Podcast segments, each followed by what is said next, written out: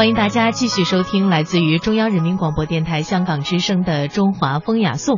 在上半时段的节目当中啊，我们提到了乾隆皇帝收藏的《富春山居图》，大家都知道这是绝世名品，却也身世离奇。那么接下来呢，我们就来了解一下《富春山居图》六百年离散录。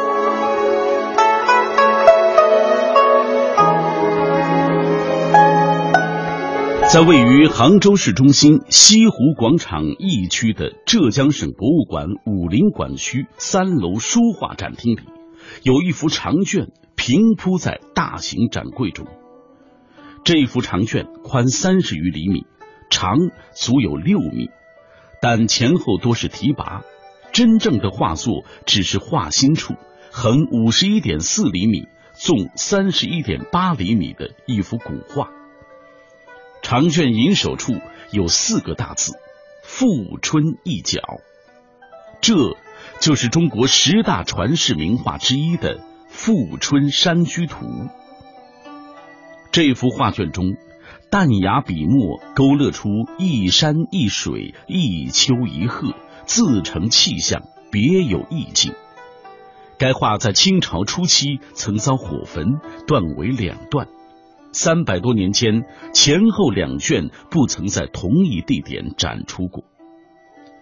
被浙江省博物馆视作镇馆之宝的《富春山居图》，历来都是重点保护对象。对纸张脆弱的古画来说，温度、湿度的变化和灯光直射，乃至每一次展卷，都可能会造成无法弥补的损害。因此。《富春山居图》长久以来被深锁库房，很少有人能够一睹其真容。直到二零零九年十二月底，武林馆区建好后，展出条件改善了，《富春山居图》才重新与观众见面。如今，安放《富春山居图》的展柜是从德国进口的，二十四小时恒温恒湿。连展厅的灯光都选用了光线柔和的冷光源 LED 灯。二零一零年全国两会之后，参观者骤增，浙江省博物馆又临时决定将展期从三月二十号延长到了五月二十号。这是《富春山居图》入藏浙江省博物馆五十余年来的第四次公开展出。此前，《富春山居图》公开展出最长的一次是十天，最短的一次仅有一天。《富春山居图》原图为纸本水墨，高一尺有余，长两丈四尺，是中国古代水墨山水画的巅峰之作，被誉为中国山水画长卷第一神品和画中兰亭。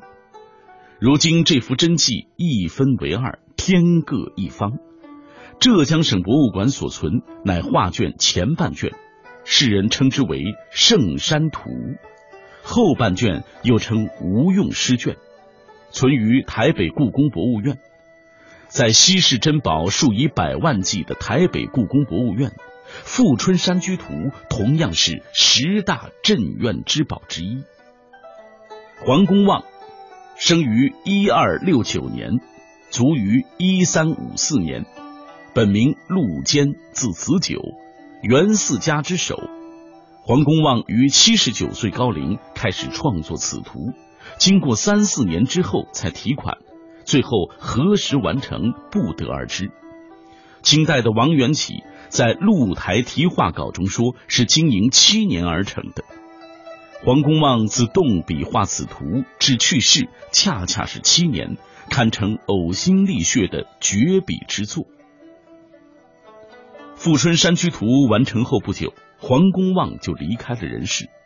据作者在画上的题款称，他把此图送给了好友吴用禅师，从此这幅画就开始了他在人世间六百多年的坎坷历程。浙江省博物馆所藏《圣山图》。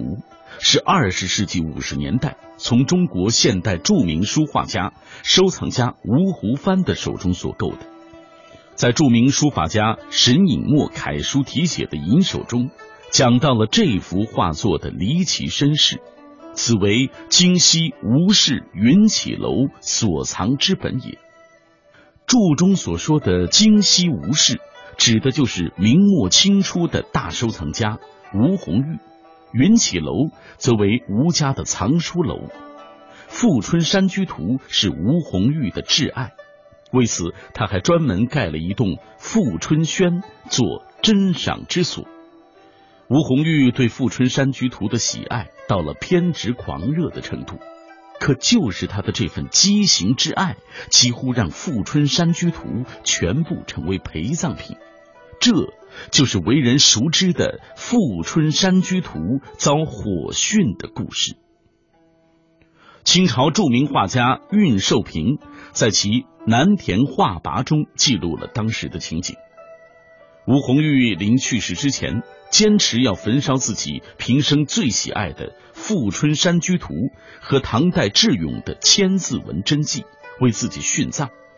去世前一天，他亲眼看着《千字文》化为灰烬；去世当天，他又叫人当着他的面焚烧《富春山居图》。直到目睹该图变成一团烈火，才转身回到卧室撒手人寰。就在吴红玉转身离开的瞬间，他的侄儿吴敬安冲到火盆前抢出了《富春山居图》。然而，由于火势太猛，吴敬安抢出来的画卷前面五尺有余，已经被焚毁了。剩下的部分中间烧出了几个连珠洞，并断成了一大一小两段。被焚烧的五尺图卷，画的是富春江口出钱塘的景色，城楼隐约，平沙无垠；五尺之后，才是峰峦云树，坡石起伏。凡数十峰，一峰一状；数十树，一树一态，雄秀苍茫，变化极异。后不久，画卷的一半为古董商人吴其珍所得。他将烧焦的部分细心揭下，发现还有持许画卷完好，重新拼接之后，正好有一山一水一丘一壑之景。画幅虽小，但比较完整，几乎看不出是经裁剪后拼接而成的。后人称之为《圣山图》。另外一段长约六米，保留了原画主体内容，但损坏较严重。为了掩盖火烧痕迹，原本位于画尾的董其昌题跋也被切割下来，挪至画首，重新修复装裱之后，仍是一幅恢宏长卷。因跋中写明《富春山居图》是为吴用诗所画，故后人称此段为吴用诗卷，归吴敬安收藏。从此。西式国宝《富春山居图》分为两段，身首异处，画列两卷，各表一支。我们先说《圣山图》，流落到吴其珍手中的《圣山图》，自然免不了被高价转卖的命运。一六六九年，《圣山图》被收藏家王廷宾重金购得，此后又辗转于各藏家之手，长期淹没无闻。圣山图再次面世，已经是两百多年后的一九三八年。曾任浙江省博物馆副馆长的汪继英先生说：“那时候的圣山图只是一张古旧画作，上面无题、无款、无实，很难鉴定。说起来也是机缘巧合，他被送到了当时书画鉴定大家吴湖帆的眼前。”作为画家，吴湖帆早年与蒲卢并称为南吴北蒲，又与吴子申、吴代秋、冯超然有三吴一冯之誉。作为鉴定家，他与收藏大家钱敬堂同称“鉴定双璧”。在二十世纪三四十年代，吴湖帆有“鉴定一只眼”的外号，以及触目立判真伪。他曾与著名书法家沈尹默一起在故宫内鉴赏过《富春山居图》后半段吴用诗卷。一九三八年秋，吴湖帆卧病于上海家中。一天，上海古董名店吉古阁的老板曹有清前来看望他。吴湖帆既是曹的大客户，也是他的顾问，二人交往日久。曹有清带了一幅刚刚买到的残卷，请吴湖帆长眼。画卷之下，只见画面雄放秀逸，山峦苍茫，神韵非凡。吴湖帆捧画赏识良久，从画风、笔意、火烧痕迹等方面反复的研究，断定这就是黄公望的传世名作《富春山居图》的前一部分《圣山图》，当即提出要购买此画。这曹有清也是行家，一听吴湖帆要买，自然知道这幅画是至宝，不肯转手。几番交涉。吴湖帆拿出家中珍藏的青铜重器周敦，才换得了这一幅残卷。不过，吴湖帆虽然不惜大价钱换来残卷，但也没有轻易下结论，认定就是《圣山图》。他紧接着做了一系列求证工作。据曹有清说，这幅残卷是从一本画册中拆页所得。这本画册即为王廷斌所集《三朝宝绘册》，当时流落到江阴一户姓陈的人家，这家人却不识金镶玉，将画册拆页零售。于是吴湖帆和曹有清就找到了这家人，居然从其家中找到了被当作废纸的王廷斌题跋，文中详述了《圣山图》的由来和流转过程。这篇文章虽然很有史料价值，不过单凭王廷斌为自己藏画所做的提拔，还不能断定这幅《圣山图》就是当年火讯幸存的那持许残卷。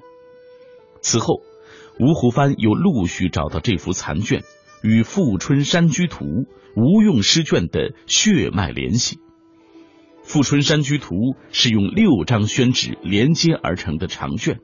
每个连接处都有奇缝印章，《圣山图》和吴用诗卷连接处的上端就盖着一枚吴之举的白纹方印。加盖这枚印章时，《富春山居图》还是一幅完整长卷。虽然《偶山图》经过不同藏家装裱，结边后比吴用诗卷窄了一点八厘米。但是两段画卷合在一起时，这枚印章仍然是。严丝合缝。那场火汛之灾，在富春山居图前后两段留下了共同的伤疤。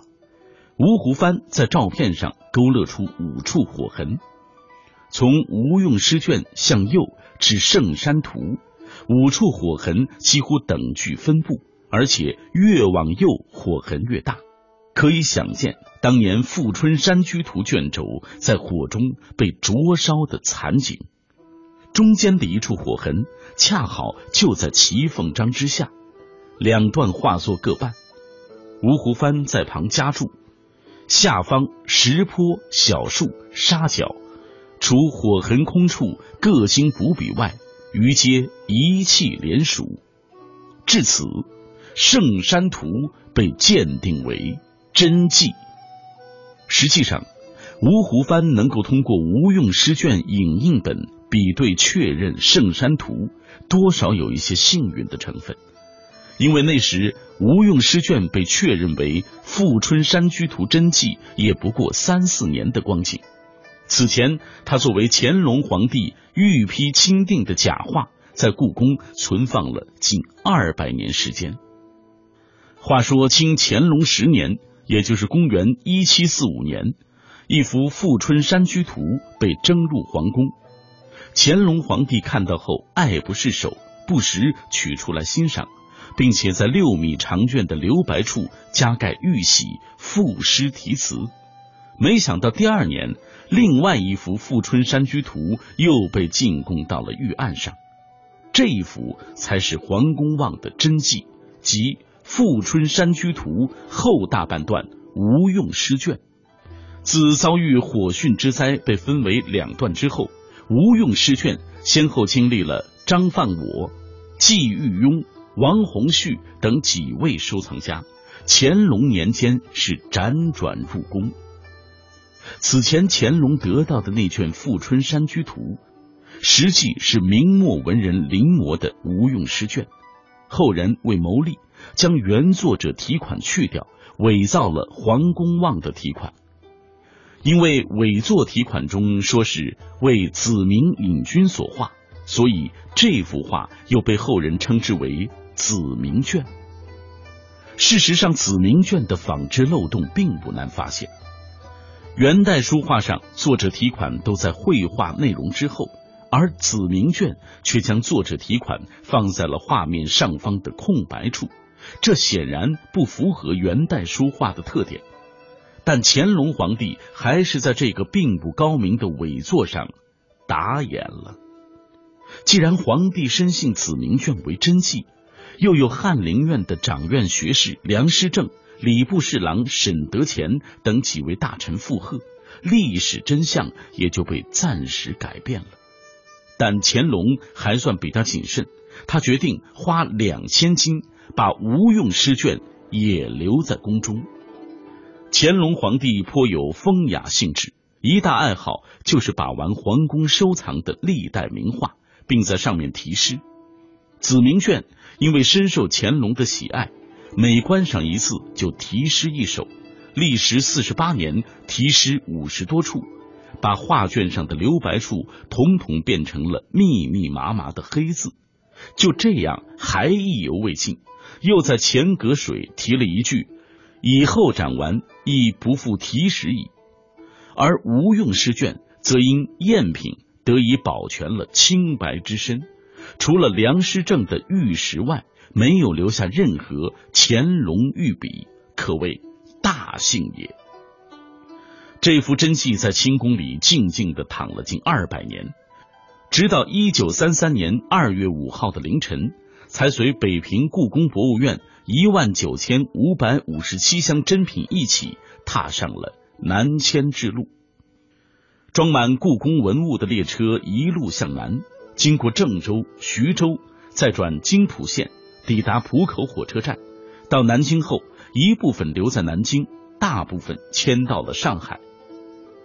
一九三五年，故宫藏品赴伦敦参加国际展览，吴湖帆任审查委员，并负责整理展品，有机会初见无用诗卷的真容。最先看出两画真伪的是吴湖帆的弟子徐邦达。徐邦达是中央文物鉴定委员会的常务理事，素有“国眼”之称。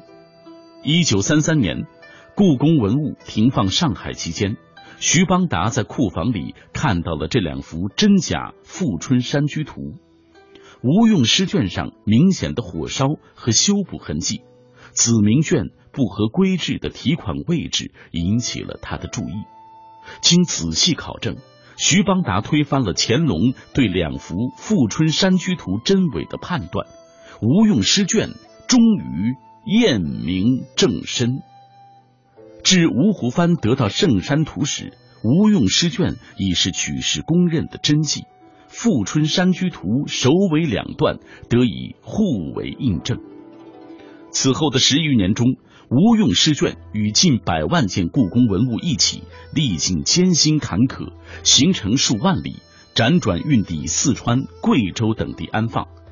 抗战胜利后，先是集中到重庆，随即运往南京。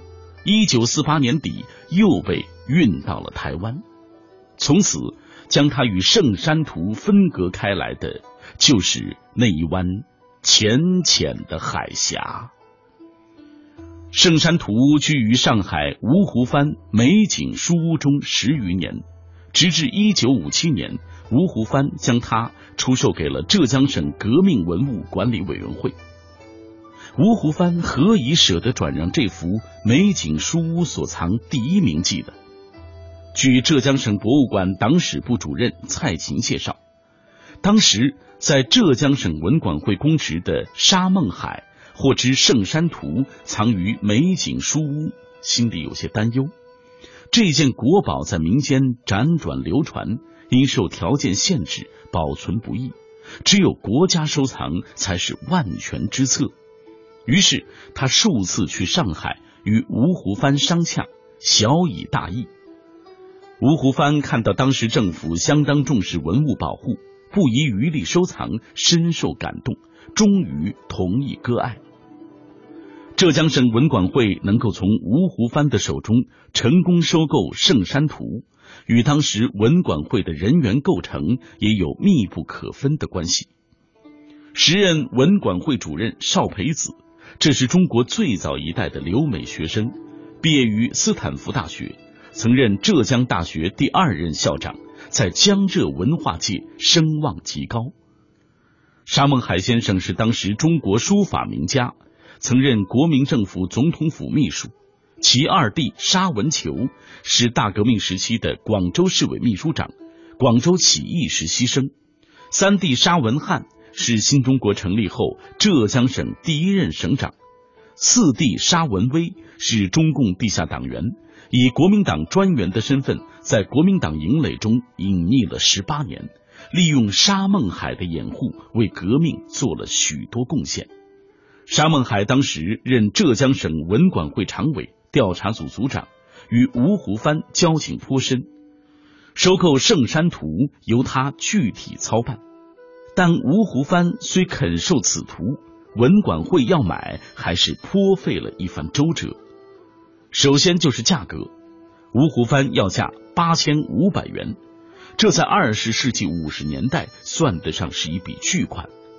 浙江省社科院历史所研究员罗以明认为，就《圣山图》来说，吴湖帆的要价不高，甚至可以说是低价转让。虽然只是《富春山居图》一角残卷，但是它仍然称得上是价值连城。但是对于浙江省文管会来说，这个价格太高了。浙江省文管会的职责是调查与保护全省的文物古迹和古籍。